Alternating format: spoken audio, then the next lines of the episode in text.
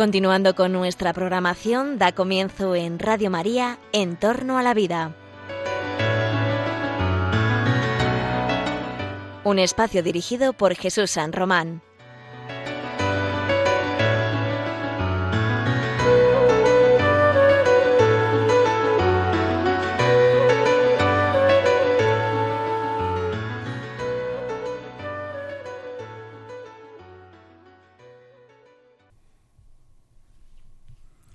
Buenos días, queridos oyentes de Radio María.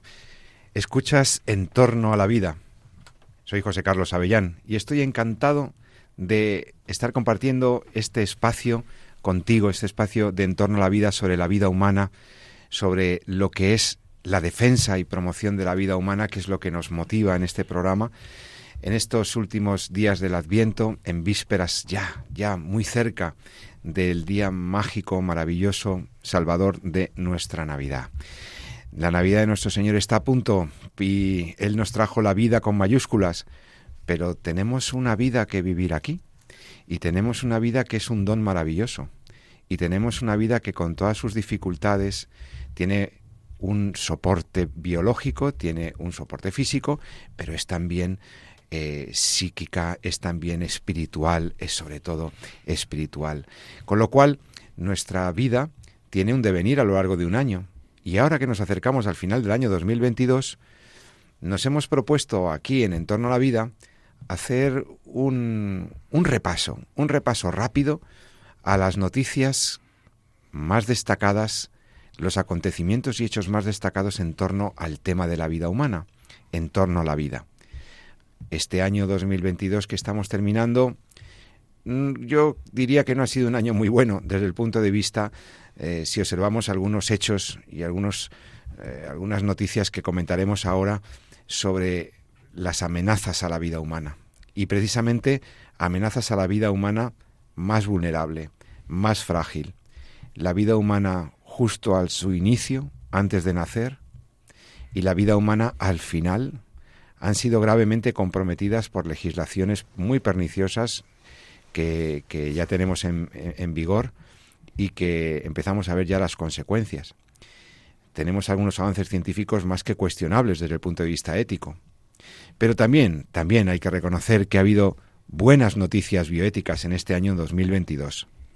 Vamos a repasarlas porque son dignas de recordar y de comentar con los expertos que me acompañan aquí en los estudios de Cuatro Vientos en Madrid, en los estudios de la Radio María, de la Radio de la Virgen, que como siempre aquí en Entorno a la Vida tenemos la suerte de contar con la presencia del doctor Jesús San Román, médico, profesor universitario y codirector de este programa. Jesús San Román. Muy buenos días y encantado. A punto de, desearte ya con todo gozo la feliz Navidad. A punto estamos ahí en el Estamos esperando, esperando. Ya llega. Pues bienvenido un día más. Esta, este programa puede ser muy interesante porque nos recordará noticias importantes que hay que saber. Como cristianos tenemos que conocer lo que está pasando en el mundo de la vida, de la bioética, de la ética y de las ciencias médicas. Y aquí tenemos otro médico maravilloso también para comentar esas noticias, que es el doctor Pablo Barreiro. Pablo, buenos días, bienvenido. Buenos días, muchas gracias. Aquí encantado. No podíamos estar en otro sitio porque desde aquí queremos transmitir la verdad a los cuatro vientos. Exacto.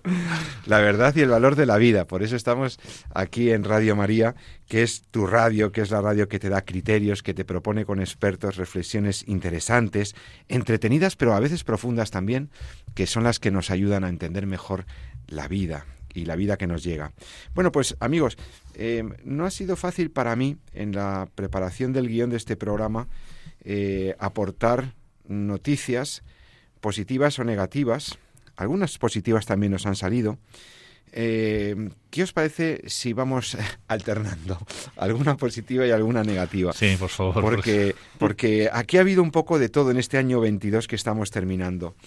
Ha sido mm, un año crítico, lo primero, por algunas legislaciones, hay que decirlo la política nos ha traído leyes que no han sido verdaderamente buenas para la defensa de la vida, para la defensa de la vida de los más inocentes.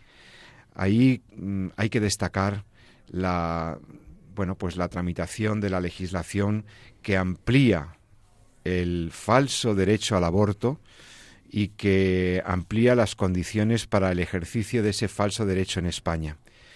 Eh, quiero recordar que el aborto desde 2010 ya era una prestación que se puede solicitar al sistema de salud, al sistema sanitario, que las mujeres pueden en España abortar sin ningún tipo de justificación ni ética ni médica hasta la semana decimocuarta. Desde 2010 tenemos casi 100.000 abortos todos los años, amén de la legislación que ya permitía también abortar por causas médicas. La ley ha ido, sigue vigente, no ha habido resolución del Tribunal Constitucional, bastante tiene el Tribunal Constitucional con no descomponerse con tanto lío que tienen en su composición y demás, pero nosotros a lo nuestro. En lo que se refiere al recurso de inconstitucionalidad sobre la ley del aborto y en lo referente a su ampliación, seguimos pendientes de que el alto tribunal diga algo. Entre tanto, cientos de bebés eh, acaban, son eh, eh, muertos en el seno materno y esto es una mala noticia y cada año lamentablemente por estas fechas nos tenemos que acordar de esos santos inocentes, de esos niñitos que por culpa de una legislación perniciosa están pues sin poder sin poder vivir, sin poder venir al mundo. Esa es una noticia, amigos, que siquiera un breve comentario. Doctores. Sí, bueno, no, como bien dices, es, eh, ha sido preparar este programa que suele ser eh, el, que hacemos al final del último del año y, nos centramos un poquito este año, sí, especialmente, hay que hacer un esfuerzo para encontrar eh, alguna cosilla así nueva, ¿no? Pero siempre, como dicen por ahí, no haya encontramos perlas, ¿no? Entre en, la mar, Y de hecho eh, bueno, pues hay grandes mariscos, ¿no? En, las rocas donde rompes las olas, ¿no? Los, percebes. Bueno, pues, pero los hay. Yo creo que hay buenas noticias que podemos sacar y hay buenas noticias que podemos, si podemos despedir el año con, con siempre con una, cierta alegría y siempre con esperanza, porque, porque sí, porque al final la, la, la, vida y la verdad y la luz se abre camino y aunque bueno pues haya años como este 22 en el que desgraciadamente en España cuando uno echa la vista atrás la noticia que más recuerda es a la que más programas hemos dedicado eh, este año eh, que es el tema de la, la, ley de la eutanasia la legalización de, un hecho tan tan duro no como que un médico pueda eh, quitar la vida a su paciente pues es una realidad en, en España. Pero bueno, vamos a darle, vamos a buscarle también, porque algunas cosas hay, ¿no? Tenemos ahí cosas que han pasado en otros países, en Estados Unidos, tenemos también avances científicos que nos, que nos están ayudando y que permiten mirar al futuro de algunas enfermedades con, con, más optimismo y, yo creo que es que, no hay que dejarse no hay que dejarse apagar, ¿no?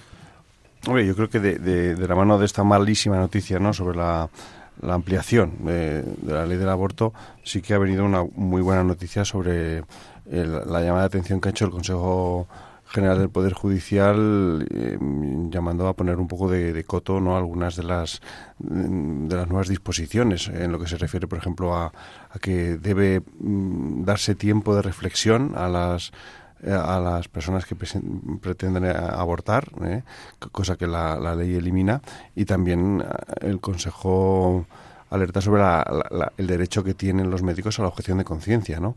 No sé si esto obligará a hacer modificaciones, quizá el profesor Avellán podría darnos algún, algún dato más, ¿no? si esto podrá llevar a modificar algo la ley, porque la llamada de atención del Consejo ha sido, ha sido muy seria. ¿no? Sí, sí, además hemos hecho un programa monográfico sobre la objeción de conciencia y ambas leyes, tanto la del aborto como la de la eutanasia, dejan en una situación comprometida eh, el ejercicio de este derecho constitucionalmente reconocido a la objeción de conciencia de los profesionales de la salud. Claro, no solamente es que son leyes que permiten el aborto sin el periodo de reflexión, sin el consentimiento paterno de los tutores, esto ya es una cosa que los órganos consultivos han alertado, sino que también es una ley que introduce algunas limitaciones para el ejercicio de un derecho fundamental. Por eso, las leyes que reducen libertades de esta manera nos parecen muy perniciosas. Los profesionales de la salud, los médicos, enfermería, etcétera, tendrán que estar muy atentos muy atentos al desarrollo que pueda haber reglamentario y también a los consejos que puedan darle sus colegios profesionales sobre el modo de ejercer este derecho. La ley del aborto, pues efectivamente es, ha sido una mala noticia. Pero la ley de la eutanasia ya empieza a dar cifras de muertos. Empezamos a tener ya cifras de las diversas comunidades autónomas. Y podréis decir, bueno, es que si hay 300 y pico fallecidos, eh, con, eh, pues tampoco parece tanta gente. Bueno, perdone usted, mm, si son 300 o 400 las personas que ya han muerto en España en un año y medio eh, por aplicación de la ley de la eutanasia, sea porque eligieron la eutanasia o sea porque eligieron el auxilio técnico médico al suicidio, es gravísimo. Esto no es una cosa tan excepcional. Y además ya sabemos por la experiencia de, los, de otros países que legislaron permitiendo la eutanasia y el suicidio asistido, ya sabemos que se empieza con números no tan, no tan escandalosos, ¿eh? sobre el porcentaje de muertes al año, no, no parece muy escandaloso, pero con el paso del tiempo, la permisividad legal hace, por la vía de la pendiente resbaladiza y de la y de los cambios en las costumbres, pues hace que esas cifras se disparen en Holanda ya eh, es una cosa muy preocupante, en Bélgica también. Eh, entonces, la legislación sobre aborto y sobre eutanasia que hemos tenido en España en, 2020, en 2021 realmente ha sido cuando entra en vigor. Y ya la comentábamos. Pero es que cuando empezamos a tener cifras es en el 2022 con la ley de la eutanasia. Por lo tanto, queríamos mencionarlo también porque realmente no es una buena noticia. No es, es un retroceso para, para la sociedad española y para la sociedad europea la aprobación de la eutanasia. Todos estos fallecidos son personas de cuya competencia tenemos dudas, del proceso tenemos también alguna reserva y sobre todo que introduce una obligación en el médico que va contra su, su deontología, contra la finalidad y su vocación esencial como médico. Por lo tanto, yo, por supuesto, doctor Barreiro, yo veo que la ley es mala, lo he dicho públicamente. Eh, el último programa nuestro hicimos una crítica, lo podéis encontrar en el podcast, muy dura a esta, a esta ley y a sus consecuencias. Pero es que, claro, teníamos que mencionarlo hoy en el programa de balance, porque ya empieza a haber cifras de personas que han practicado, se les ha practicado la eutanasia. Sí, a mí lo que más me entristece, la peor noticia para mí, por supuesto, son, son esas muertes esas personas que han perdido el sentido de, su vida, pero a mí lo que más me duele es que haya médicos que se hayan prestado a, practicar la eutanasia, porque creo que en es, perder ya absolutamente el sentido de lo que es la medicina. ¿no? Eh, la medicina no está para proporcionar muerte, sino para ayudar a la salud y prolongar la vida, ¿no? En las mejores condiciones, ¿no? Para mí esa es la, noticia más terrible, ¿no? Que haya médicos que hayan eh, asumido ese papel, ¿no? De, de, dar la muerte a alguien al que deben estar ayudando a vivir, ¿no? Doctor San Román, sí, para terminar este balance de las noticias malas. Venga, pues bueno, mala y saquémosle la parte buena a la mala, ¿no? Y es la respuesta también de algunos eh, colectivos, eh, colegios de médicos también, que han eh, reaccionado. efectivamente, la ley está ahí. además, la ley lleva esta, este derecho, pese a que ya se había dicho incluso que no es por el tribunal que no constitucional que no existía el derecho a, a morir, ¿no? Pero bueno, pues la lleva a esa categoría y es difícil, mientras la ley está, pues poder reaccionar desde algún punto de vista legal, pero sí algunos colegios ya por lo menos han, han reaccionado en posicionándose, ¿no? Y se posicionó el Colegio de Médicos de Madrid y se ha posicionado la, que también lo comentamos, ¿no? La, la Asociación eh, Médica Mundial, ¿no? Respecto al tema de, la eutanasia, por lo menos, aunque uno quiera mirar por otro lado, las referencias son claras, ¿no? Respecto a lo que es la praxis médica, ¿no? Todo el mundo, es, que no, es muy, o sea, este Hipócrates es uno de los principios más más, más sólidos. ¿no? Pero bueno, también lo vimos con el tema del aborto y, como, bueno, pues al final la, ley no también tiene esa... Eh, cuando algo es legal, pues también tiene ese efecto moralizante o ese efecto en el que todo el mundo empieza a mirar para asumirlo. ¿no? Bueno, habrá que ir, habrá que ir despacio. Yo creo que que esto es una ley que, si Dios quiere, pues si tenemos la, suerte, probablemente se tenga que revisar en el, en el, futuro, bien por cuestiones de objeción de conciencia, porque exista el conflicto y se el conflicto de forma clara respecto a la objeción de conciencia. Ten en cuenta que algunas cosas de la ley no están nada claras, como el tema de la derivación obligatoria.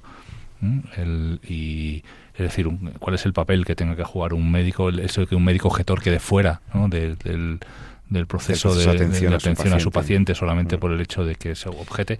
Con lo cual, bueno, es una ley que yo que a, medida que se vaya ejercitando probablemente empiece a generar conflictos y el Tribunal Constitucional tenga que decir algo, ¿no? Entonces veremos, veremos a ver. Yo creo que podremos corregir esta situación eh, por dos vías. Por una parte, eh, bueno, además 2023 es año electoral, entonces viene un año en el que también eh, habrá que escuchar a los partidos políticos a ver qué tienen que decir sobre estas leyes, porque a lo mejor tú no puedes cambiar una, con un gobierno una determinación que viene de Bruselas o una de política económica, no la puedes cambiar, pero hay cosas de políticas sociales, de políticas sobre la vida, sobre la familia, que sí los gobiernos pueden hacer y los partidos políticos deben comprometerse y mojarse en estos temas, como se suele decir coloquialmente, para ver eh, dónde tú. ¿eh? ¿Qué harías con la ley del aborto, con la ampliación? ¿Qué harías con la eh, con la ley de la eutanasia y habrá que a ver durante este año estar atentos a, ver los partidos políticos que, que, ofrecen en sus programas. Por otra parte, efectivamente, está la vía del Tribunal Constitucional, es decir, estas leyes claramente para mí son atentatorias de la justicia, van contra el orden jurídico y son leyes que seguramente tengan algún reproche en el alto tribunal. Y si se declaran inconstitucionales, pues se tendrán que retirar y no se podrán aplicar. Eh, aunque esto confío menos. Confío más en que seamos capaces de promover una cultura, por ejemplo, de los cuidados paliativos o una cultura de la maternidad y que entre todos pues vayamos haciendo ese necesario cambio cultural que hemos visto que en 2022 pues ha habido algún hito, alguna lucha, ahora veremos de esa alguna noticia positiva en ese sentido, pero por ahí es por donde yo creo que se podrá ir corrigiendo esta legislación, que lejos de, de darnos más libertad, ni, ni es más libre la mujer que aborta, ni es libre la persona que se quita, pide al médico que le quite la vida o que, o que le ayude a matarse. No es, no es verdad, no es una muerte digna, eh, son muertes eh, indeseables que no deberían producirse y que tenemos que ir promoviendo, en mi opinión, ese cambio eh, cultural. Y ese cambio cultural, por ejemplo, en positivo, en positivo, yo quisiera recordaros una noticia positiva que hubo en 2022. El 26 de junio salimos a las calles en Madrid y también en algunas otras ciudades, miles de personas, miles de personas, plataformas civiles, asociaciones, instituciones, en esa macromanifestación a favor de la vida. Eso yo creo que no podemos olvidar que hay un movimiento social detrás muy importante, creciente, eh, que merece ser apoyado, en mi opinión, porque, porque por ahí podemos ir condicionando también a nuestros legisladores. A nadie le gusta que le digan que eso, que ha hecho leyes que van contra los inocentes, que va contra la vida humana, que va contra cosas tan valiosas. Y los políticos estas manifestaciones y estas expresiones públicas masivas les incomodan bastante. Hay que seguir ahí. Yo creo que hay que seguir haciendo ese trabajo educativo, social y de cambio cultural. Doctor Barreiro. Masivas y también hemos conocido testimonios impresionantes de personas que han apostado y que siguen apostando por la vida a pesar de sufrir eh, gravísimas enfermedades. Eh, personas con cáncer que han salido eh, dándole sentido a su sufrimiento en los medios. quiero recordar tres casos de personas con ELA, esta enfermedad degenerativa tan, tan tremenda, ¿verdad? pues que han salido también en los medios dando sentido a su, a, su sufrimiento y a su vida, pues hombre, el famoso futbolista Juan Carlos Unzué, o un alpinista, Miguel Ángel Roldán, que ha alcanzado cotas altas en el Everest, o la historia impresionante, si queréis un poco más a nivel espiritual, que os recomiendo que veáis, si queréis eh, en YouTube hay, hay varias entrevistas con Águeda, Águeda Rey, ¿Quién es Águeda Rey? Águeda Rey y Alejandro. Es un matrimonio que han, bueno, que han ido viviendo en, pareja, nunca mejor dicho, esta enfermedad y que le han dado un sentido no solo ya, si queréis, humano y positivo, sino espiritual, ¿no? Eh, muy interesante, os recomiendo que, que, veáis su historia por, por YouTube. Incluso hay un libro publicado mm, que mm, os recomiendo también que, que leáis eh, ahora en estas Navidades, por ejemplo y veréis que como la vida la vida tiene siempre sentido, ¿no? Claro, es que estos testimonios y esta y que se difunde luego también en las redes sociales los enlaces para que veamos testimonios muy positivos, muy positivos de cómo se puede vivir la dureza y la crudeza de la enfermedad con un con un sentido cómo se puede mm, dar testimonio no solo de, entereza y, de sentido, sino de, amor a la vida, de amor a la vida y de amor a los demás eh, a través de personas valientes que luego pues han tenido la, pues eso, la, la, generosidad de compartirlo en, en pequeños videoclips o en, eh, que estamos, como está mencionando el doctor Barreiro. Todo eso es importante porque va cambiando la cultura, va haciendo cultura de la vida.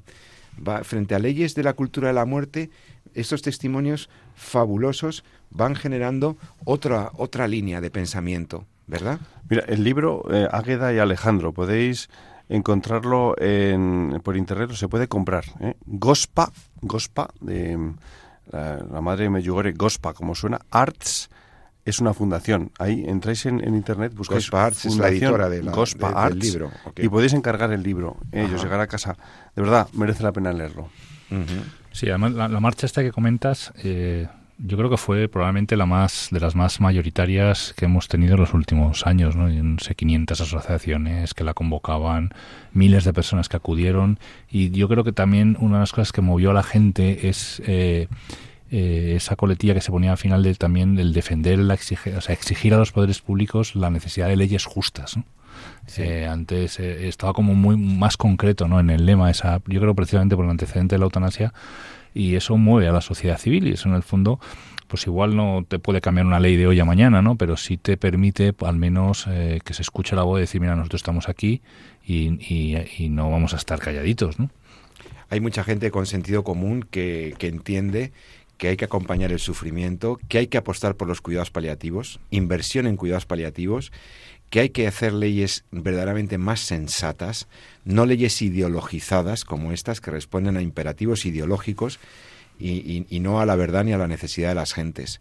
Ni la ampliación de la ley del aborto, ni la ley de la eutanasia, que ya empieza a dejar cifras en 2022 tan, tan preocupantes, pues no es una buena cosa, no han sido buenas noticias, pero vemos cómo empieza a contrarrestarse con, eh, con hitos y noticias como las que estáis comentando, que van haciendo ese trabajo cultural eh, que luego pueda conducir a un cambio en la legislación.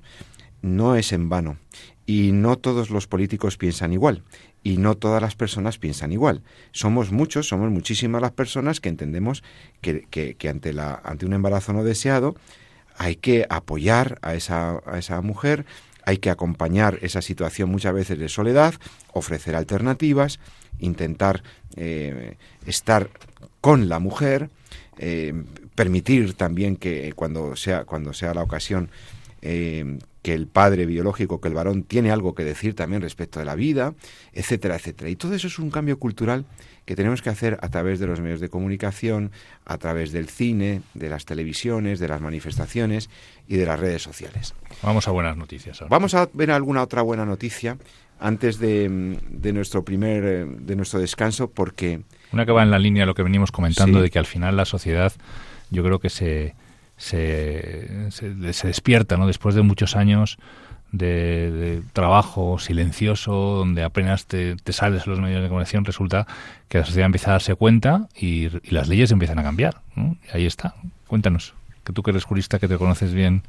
Bueno, eh, supongo que te refieres a la sentencia del Tribunal Supremo Federal de los Estados Unidos de América. Eh, la, sentencia del Tribunal Supremo eh, tiene mucha importancia para la cultura de la vida y para este cambio cultural que estamos intentando promover. Ciertamente, los jueces del más importante tribunal, el equivalente pues de nuestro tribunal constitucional, podríamos decir, ¿no? estos jueces estadounidenses eh, llegan a, una, a un posicionamiento que quiebra, que termina con una línea, con, una, con un criterio que venían teniendo desde prácticamente 1973 respecto del aborto en los Estados Unidos. Fijaos que eh, el Tribunal Supremo está mm, revisando, revisando una doctrina, es decir, un criterio reiterado durante prácticamente cuarenta y pico años y que había permitido que, algunos, algunos estados pues pudieran legislar permitiendo el aborto, ¿no? O favoreciendo leyes abortivas. Sabéis que en los Estados Unidos pues cabe que eh, en algunos estados puede haber diferencias normativas con otros, pero todos quedan sometidos a, la, a esta jurisprudencia del Alto Tribunal Supremo Federal. ¿Qué ha ocurrido? Pues que este año se revisa la sentencia Roe versus Wade, ese criterio por el cual se, se otorgaba, la, se autorizaba la posibilidad de legislar sobre lo que pasaba en el vientre materno. Es decir, se podía, eh, eh, se admitía la posibilidad de que una mujer acabara con la vida del, del feto y que por tanto hubiera una regulación estatal permisiva. Esto es lo que se, se quiebra, eh, afortunadamente, y esto es una buena noticia, cuando se indica el valor de la vida humana y la indisponibilidad de esa vida. ¿No? Sí, yo creo que es importante recalcar lo que acabas de comentar en el sentido de que el, realmente el Tribunal Supremo no dice que el aborto sea ilegal en Estados Unidos, pero lo que sí viene a decir es que el derecho al aborto, o como lo quieren llamar así, no está protegido por la Constitución americana. Quiere decir que no es eh, una algo a lo que se tengan que someter todos los estados, sino que cada estado tiene derecho a eh, regularlo independientemente del otro, o bien prohibirlo, o bien aceptarlo. Es decir, hay libertad a cada estado de que regule. ¿Por qué? Porque la Constitución eh, americana eh, no, no, no avala necesariamente ese derecho y, de hecho, es el argumento fundamentalmente porque se toma, porque esto, si alguien conoce la historia, es muy conveniente a nuestros eruditos que profundicen precisamente en qué pasó en esa sentencia, en Roe versus Wade, eh, al final lo meten como por la puerta de atrás en el derecho a la intimidad, etcétera, etcétera. ¿no? Y al final lo que viene a decir el Tribunal Supremo es que eso está jurídicamente mal hecho y que por tanto la Constitución española, digo la Constitución americana, pero no avala ese derecho, ya cada Estado lo debe regular de su manera, lo cual da, ha dado una gran libertad a los estados eh, para poner leyes restrictivas, para cerrar el acceso eh, de forma eh, pues más ajustada pues a, los diferentes casos y es lo que ha motivado toda la polémica. Que en el fondo es, es una buena noticia. Es una muy buena noticia porque genera una serie de desencadenantes legislativos que ahora comentaremos, que ya decía algo el Sí, no, y además es que comentan los propios jueces que de cuando se dictaminó el aborto como derecho, ahora hay evidencias médicas, dicen ellos, que claramente indican que, que en el seno materno eh, se encuentra una, una, persona humana, un ser humano, eh, con evidencias médicas. Y es muy interesante esto. O sea, hay evidencias científicas que han ido aclarando mucho más, bueno, lo que ya, por supuesto, la, la filosofía y la teología dicen, pero o la buena antropología, ¿no? Eh, mm, muy interesante. Pero ahora hay evidencia. Exacto. Eh,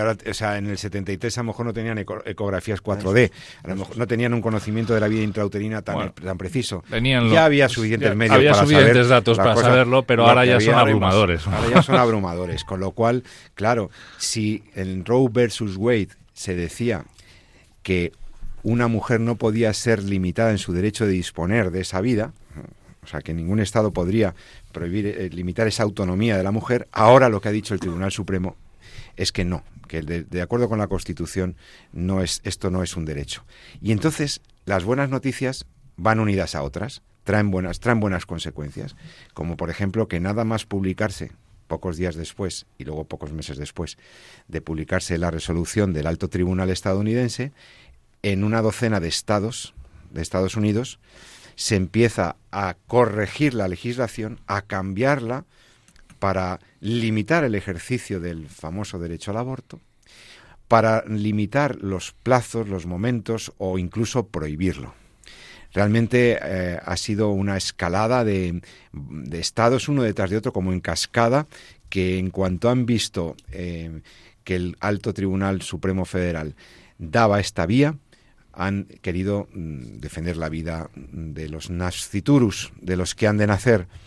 Y por lo tanto, sí, sin duda, hay además una película que no la he visto, por cierto. Hay una película que, que recrea el proceso por el cual se alcanza este, este trance jurisprudencial y todo lo que había, lo que hubo detrás de la primera sentencia Roe versus Wade. Bueno, pues como veis, queridos, eh, hemos empezado con noticias malas, pero empezamos a decir noticias buenas. La manifestación del 26 de junio en España, la, la sentencia en los Estados Unidos.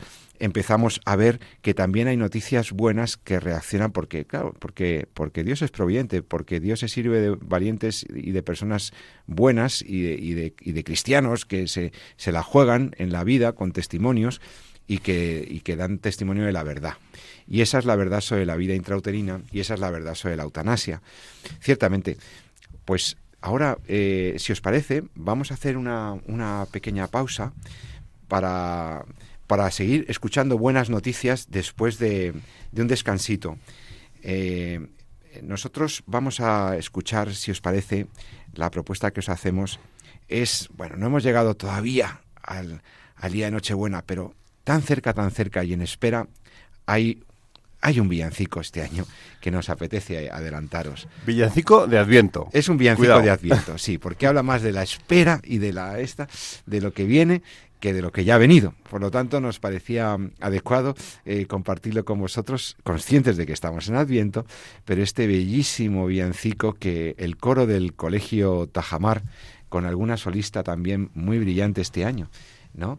que quién es quién es dímelo eh, pues mira, eh, canta una voz preciosa Amanda Digón que es una en fin eh, cantante que está ahora mismo con un musical en Madrid no y es un, villancico precioso de, este coro que se titula Estoy aquí es la espera de María en estos días como todos esperando el nacimiento del niño Jesús. Pues en estas en esta última semana de Adviento estoy aquí con el coro del colegio Tajamar. Me espero que lo disfrutes y en Enseguida estamos de vuelta contigo en Entorno a la Vida. Hasta ahora mismo.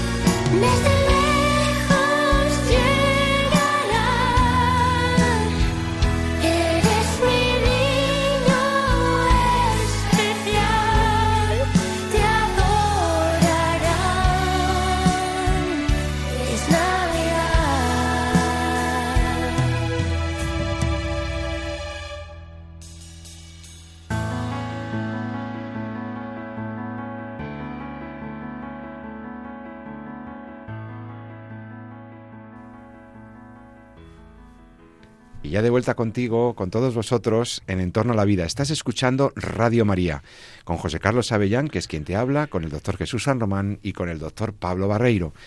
Hemos escuchado el villancico del Tajamar, este cole de Madrid, que es maravilloso. Esto, que cantan estos chavales, esta gente, qué buenos son. Es, que, bonito es este. Y es, la, verdad es que es muy de Adviento, porque es esa espera, como decía Pablo, de la de, de la Virgen hasta el momento del nacimiento. ¿no? Me ha encantado y si este, esta época es tan, tan ilusionante y tan emocionante, ¿cómo me gustan las Navidades, amigos? Me, me encanta la Navidad, me encanta la Navidad. No sé si se nota, pero... ¿Sabes pero- que hay empresas que hay empresas que han prohibido felicitar la Navidad Ah, bueno, sí, esto por, por, escuchado. por, por protocolo?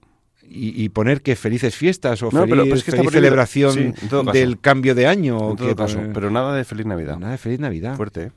Esto, Eso, no, bueno, vamos a ver, esto cumple lo de que, lo que ya dijo San Juan hace dos mil años, ¿no? La luz vino a vosotros y no la quisisteis ver, ¿no? Qué pena, ¿no? Ojalá se abran los ojos. Bueno, punto. Ojalá y descubran el sentido verdadero de la Navidad. Creo que es muy importante. Nosotros en nuestro programa de En torno a la vida venimos hablando en la primera parte del programa, hemos venido significando, señalando, destacando algunas noticias que tienen que ver con la vida humana, con su promoción y defensa o con su ataque y vulneración. Ciertamente hemos visto, hemos comentado la ley del aborto, hemos comentado ya las, tristes cifras de la ley de la eutanasia, pero también hemos visto algunas noticias buenas, como la manifestación por la vida que hubo el 26 de junio o la sentencia del Tribunal Supremo Federal de los Estados Unidos de América en torno a la derogación de la doctrina jurisprudencial de Roe versus Wade. Esa, esa sentencia del año 73 que permitía a los estados en Estados Unidos eh, que legislar a favor de la permisión del aborto, permitir el aborto en esos estados. Y claro, ¿por qué es importante esa, esa ley? No solamente porque enseguida han cambiado las leyes de muchos estados, afortunadamente, para bien. Eh, no solamente por eso, por el bien que las vidas que esté salvando ya en ese país, sino porque sabemos el influjo que tienen los Estados Unidos en el mundo. ¿eh? Eh, nos puede parecer que es para bien, que es para mal, que su cultura, que, bueno, su cultura nos influye. ¿eh? Eh, muy positivamente en muchos sentidos, como es por ejemplo cuando ellos ya van de vuelta de lo del derecho al aborto, ¿no? Ellos ya están volviendo, ya están diciendo que en Estados Unidos la Constitución no ampara ese pretendido derecho a acabar con la vida del feto, del bebé, del embrión. Por lo tanto, muy bien, nos felicitamos por esa noticia de 2022, pero es que mis compañeros los médicos también tienen dos noticias técnico-médicas que son buenas. ¿eh? Sí, bueno, es, es- son eh, cosas bonitas. Yo eh, quizás sea un poco técnico, vamos a tratar de, de explicarlo, pero yo quiero eh, poner en, en, en el contexto de que, como decíamos, no, no hay que perder nunca la esperanza. ¿no? Y hay unas cosas que hemos contado también en estos micrófonos y que contamos mucho en clase, y es precisamente eh, un comentario que, el com- que hizo eh, Yamanaka, el descubridor de las células troncales, lo que se conoce como células madre. Eh, las Este células es un troncales. biólogo celular, ¿no? Sí, em, sí, sí. Yamanaka. Yamanaka, premio Nobel del 2012, precisamente por encontrar una, un- una estirpe o un eh, celular eh, que tenía las mismas propiedades que las células embrionarias, pero que se conseguía de células adultas sin tener que manipular embriones. Perdón, doctor Zanomano, usted me está hablando de células madre, coloquialmente. sí. O sea, de medicina regenerativa, de noticias buenas que nos vienen del ámbito de la medicina que va a poder curar gracias a los avances en biología celular y en Sí, genética. entonces, eh, pero eh, fíjate que lo que comentaba Yamanaka, mientras estaba él eh, experimentando con embriones humanos, eh, embriones eh, femeninos, embri- chicas, en estado embrionario, y, y entonces él se quedó parado y comentó, digo, tiene, tiene que haber alguna otra manera. Esto no, esto que estoy haciendo no, no puedo, no, no, no está bien. Tiene que haber alguna otra forma de hacerlo. Entonces cambió su línea de investigación, de investigación y generó una línea nueva que permitió precisamente utilizar células madre eh, que no eran embrionarias, lo que llamamos las células IPS, ¿no? las células pluripotenciales inducidas, que su origen está en células adultas y por tanto no tienen, no necesitan ni la manipulación. O sea que esas la células madre maravillosas ya no hay que sacarlas de embriones, Sí. sino que esas células madre que pueden curar, que pueden servir para terapia, se sacan de otros tejidos, de Sí, otras partes del cuerpo y del tejido adulto y no de bebés, no de embriones. Esto perdón. que fue motivo del Premio Nobel de Medicina, yo creo que fue en el 2012, Sí. eh, yo lo comento mucho en clase también y cuando doy la, la clase de clonación, precisamente a mis alumnos, precisamente para que eh, entiendan que, que el médico no es que se desentienda del problema de la enfermedad o de la lucha contra la enfermedad, sino que lo, hay, hay caminos que no podemos coger porque éticamente son inadmisibles, ¿no? Pero hay otros caminos que quizá algunos de ellos estén todavía por descubrir, pero que nos pueden ayudar a curar enfermedades. Que muchas veces el, el problema es que las soluciones que estamos ofreciendo son soluciones que, que, no son admisibles éticamente, pero tiene que haber alguna otra manera. ¿no? Tendrá que haber otra ¿Y qué manera. pasado en 2022? Ha habido una eh, cosa bonita que se han desarrollado mucho las, eh, las terapias génicas. Y es lo que quería comentar, ¿no? La terapia génica que siempre nos da mucho miedo por el tema de la... Y últimamente hemos hablado mucho de la CRISPR-Cas9, de esa cortapega genético, de cómo se puede, precisamente por eh, experimentos que hubo hace poco también en China, donde se estuvieron manipulando el genoma de, embriones, etcétera. Entonces da como mucho pánico, ¿no? El, y se ha pedido moratorias y, y, siempre me he dicho, ojo, ¿no? Porque hay, hay técnicas que en sí mismas eh, no tienen manipulación embrionaria, en sí mismas son técnicas que pueden ayudar mucho si se usan correctamente. Eh, cuando se quieren hacer las cosas bien se encuentran resultados, etcétera.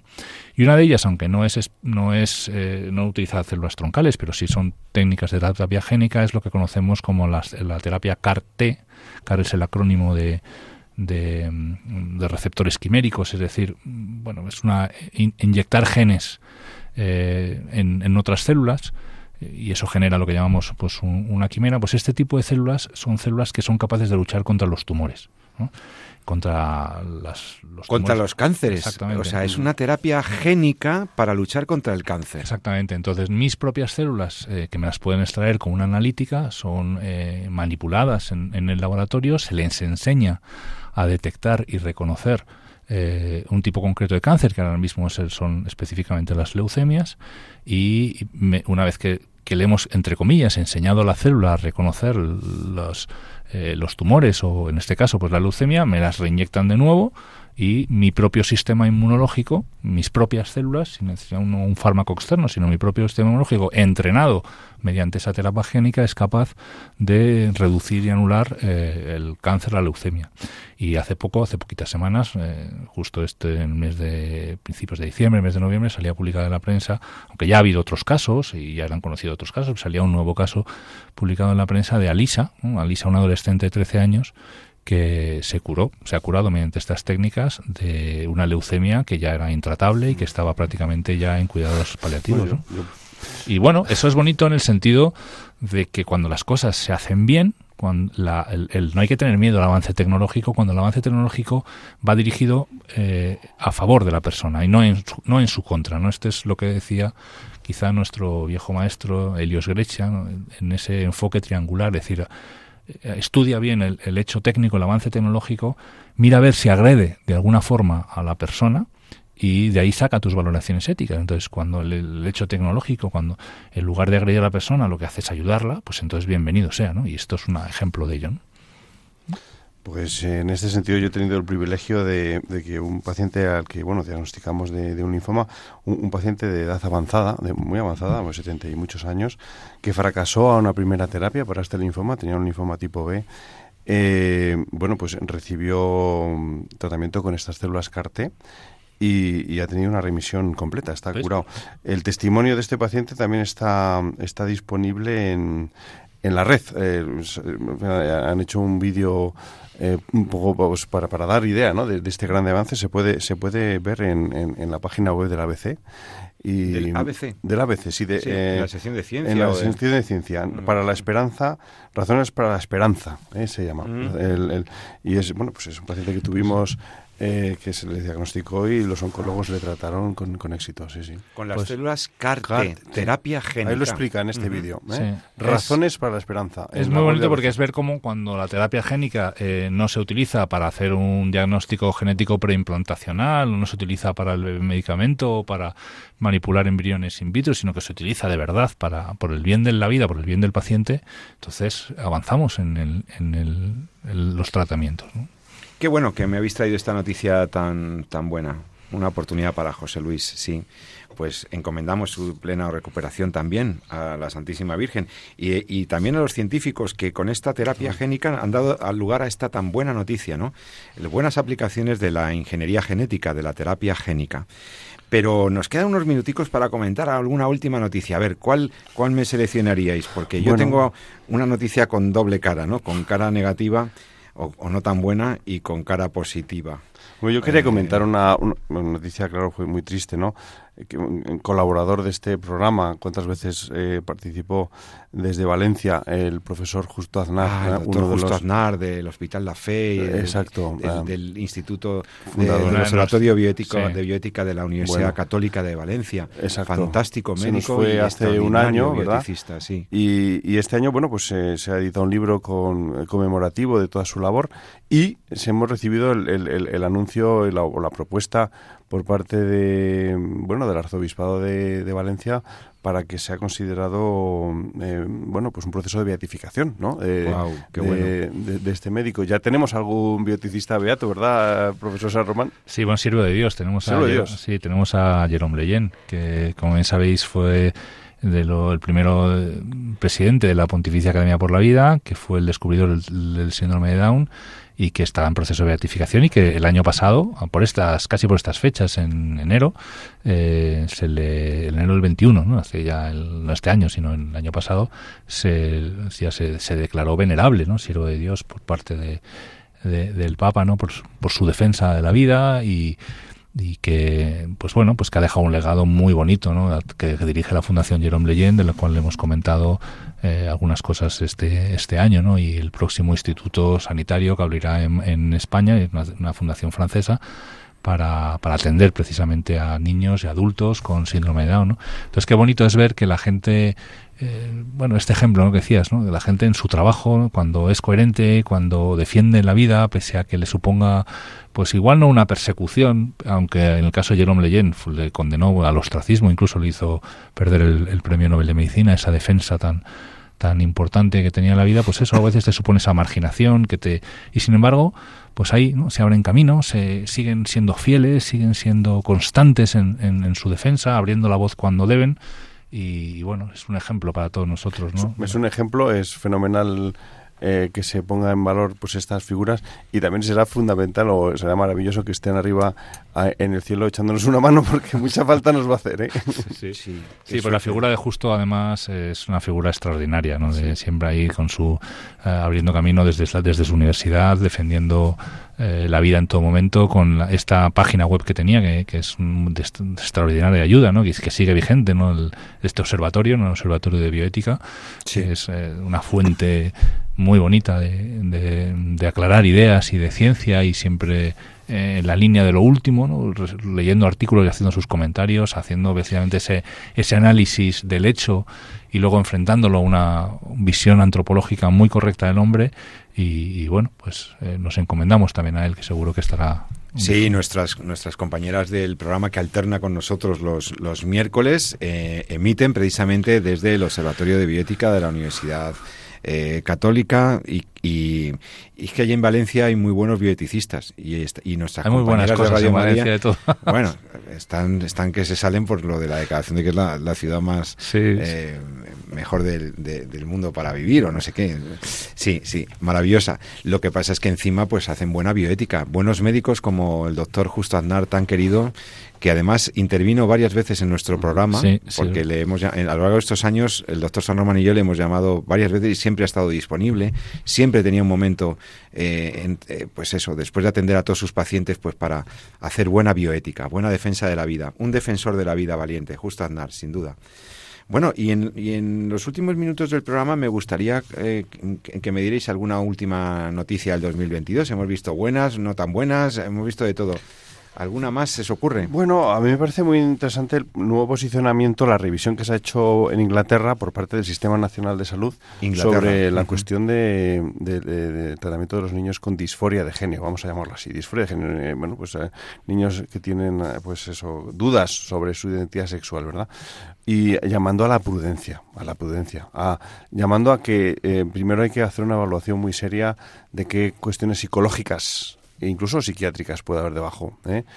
Eh, llamando la atención sobre que generar un ambiente pro trans, eh, resolver las cosas, eh, mm, pues, eh, pues dando pues, opción a- al cambio de género, eh, eso fomenta ya en sí toda una cultura en, en- en pro de esta de este cambio que mm, evidentemente trae malas consecuencias y eso ya lo han visto muy claramente en Inglaterra, ¿no?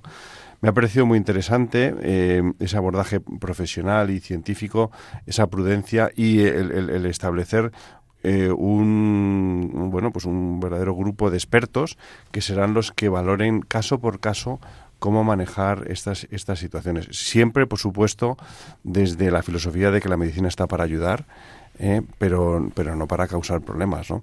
Eh, han, prohibido en Inglaterra, de una forma, pues, si queréis, una especie de moratoria, las intervenciones quirúrgicas antes de la pubertad.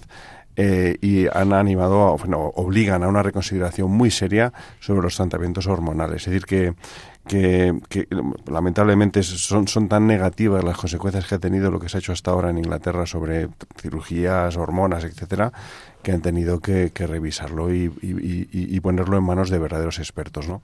Ojalá esos vientos de, de sentido común al menos, ¿no? lleguen a España, ¿no? Pues sí hace mucha falta porque con la ley trans ahí estamos pues para no aprender de lo que nuestros vecinos ya ya están de vuelta otra vez, ¿no? O sea, aquí eh, cuando ya se sabe la, dureza de las consecuencias, la irreversibilidad de algunas eh, eh, actuaciones incluso quirúrgicas, la irreversibilidad de esto, del cambio de género, cuando se sabe que niños tan jovencitos, tan esto, no cabe esta, esta madurez para, hacer esto, y sin embargo, pues aquí menos mal que los ingleses en esto, fíjate, la medicina británica, expertos, están diciendo, oye, perdona, pero... José Carlos, lo, que se sabe, pero peor es lo que no se sabe. Ellos mismos alertan de que estamos hablando de tratamientos experimentales, estamos haciendo experimentación en niños, y de hecho obligan a que padres y, y también los propios niños firmen un consentimiento asumiendo las consecuencias de algo que todavía desconocemos, ¿no? Es que es muy serio esto.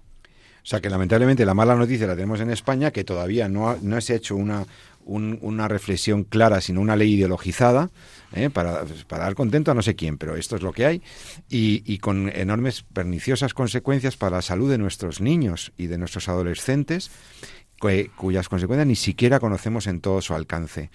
La buena noticia es que por lo menos los británicos estén eh, metiendo un poco de, cabeza y de prudencia en esto. Esto es el primo no noche, es decir, lo primero es no hacer daño, ¿no? Esto es una máxima que tenemos desde Hipócrates, los médicos, ¿no? Entonces, tenemos, o sea, el médico tiene una capacidad enorme de hacer muy mucho bien pero tiene una capacidad enorme de hacer mucho mal también y hacer mucho daño. Entonces eso es lo, primero es no hacer daño, ¿no? Y entonces aquí hay, era necesario parar, ¿no? Parar y ver un poquito. Entonces es un informe muy interesante, la verdad este que comenta Pablo, el doctor Barreiro, un informe muy interesante y una llamada enorme a la cautela, ¿no? Diciendo esto, esto, o sea, lo que estamos haciendo lo podemos, podemos estar haciendo muchísimo daño a nuestros pacientes. Bueno, pues qué bueno que la medicina cobre conciencia de esto y eh, a, ver si desde si nuestros legisladores y en, las tramitaciones de, las leyes trans eh, se, hace una escucha a lo que otros científicos expertos en otros países ya están advirtiendo, por favor.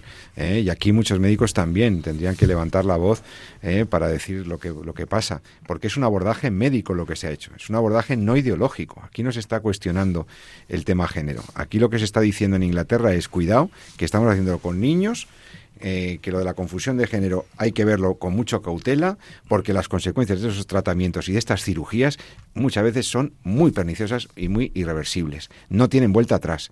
Entonces estamos hablando de los niños. ¿eh?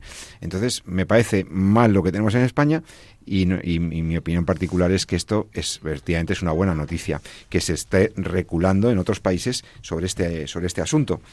Bueno amigos, pues eh, sin más para, para cerrar el programa.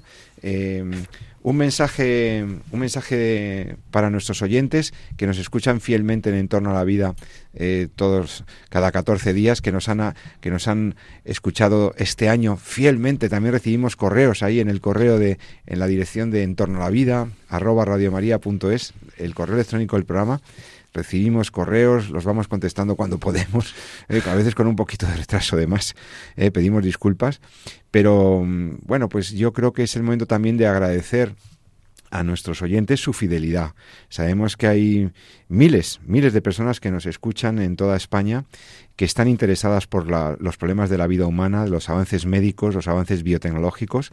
Y yo, como conductor de este programa, como presentador, quiero, quiero agradecerlo, ¿no? Porque esa nos, da, nos llena de ánimo. Los, los voluntarios de Radio María estamos aquí para intentar contribuir a través de este maravilloso medio que es la radio de la Virgen, Radio María, a pues a promover los valores del Evangelio, ¿no? Y a, dar a conocer la verdad. Y, claro, en la parrilla tenéis programas estupendos, maravillosos, y este ya alcanza su séptimo año, eh, si no me equivoco. Con, que quincenalmente está con vosotros. Y eso pues nos llena de ilusión, nos llena de ánimo a los voluntarios que hacemos, al doctor San Román, al doctor Barreiro eh, y a otros compañeros y compañeras que nos han acompañado en este 2022. Os agradecemos la fidelidad y que estéis ahí porque también escuchando el podcast, adquiriendo formación, luego lo podéis trasladar también en vuestros entornos, en vuestros ambientes. Y, y hacemos todos esa labor de defensa de la vida, ¿no? Doctor San Román. Sí, y yo me, sumo y si Dios quiere estaremos aquí también dentro de un año volviendo a dar eh, pues algunas noticias malas y sobre todo algunas noticias buenas, ¿no? Y eso significa que bueno que este es una carrera de fondo, es un largo camino eh, en la defensa de la vida, en, como nos viene diciendo Pepe al fin, mientras cierra todos los programas, ¿no? Ama la vida y defiéndela y ahí seguiremos caminando y mientras pues Dios nos dé vida y fuerzas para hacerlo. Sí, pues nada, pues hombre, agradecer a, todos vosotros y a la audiencia, ¿no? Porque nos anima, pues cada, cada 15 días, ¿no? A presentarnos aquí ante vosotros, eh, revisándonos los temas, eh, intentando, pues, esclarecer las dudas que pueda haber y siempre buscando la verdad, ¿no? Yo creo que, que esta batalla mm, por la verdad, desde luego, hay que, hay que librarla desde el conocimiento, pues, muy concreto de de cada uno de los problemas, ¿no? Es, es, fundamental hablar siempre con, con, un conocimiento profundo, ¿no? Y, aquí todos nos ayudamos a, a esclarecer, ¿no? Y, luego, pues una vez que tenemos muy claras las ideas, pues transmitirlas, ¿no? Hay, no, hay, no hay que tener miedo y, hay que hacer brillar la, la, la, luz de la verdad, ¿no? Como va a brillar el próximo 24. Así que así sea, queridos amigos, que muchas gracias a todos, gracias doctor San Román, doctor Pablo Barreiro, eh, gracias a todos los oyentes. Mm, ya me atrevo a felicitaros la Navidad porque ya nos volveremos a encontrar cuando ya el niño Jesús haya nacido. Espero que así nazca en todos nuestros corazones y que eso nos lleve, como siempre, a defender la vida y a defender el bien y la verdad y la belleza. Eh, que Dios os bendiga a todos los oyentes de radio, de Radio María, que sigáis escuchando nuestra programación estas Navidades, que invitéis a vuestros hijos, nietos, vecinos también a escuchar los programas de Radio María, que creo que a todos nos hacen mucho bien. Así que nada, nos, encontramos, eh, si queréis, eh, justo ya con el año nuevo prácticamente, o un poquito más adelante, por si hay programación especial, ya lo, ya lo iremos anunciando. Aquí estaremos para, para atenderos, para escucharos y para daros lo mejor de nosotros. Queridos amigos, un saludo de José Carlos Avellán eh, y feliz Navidad.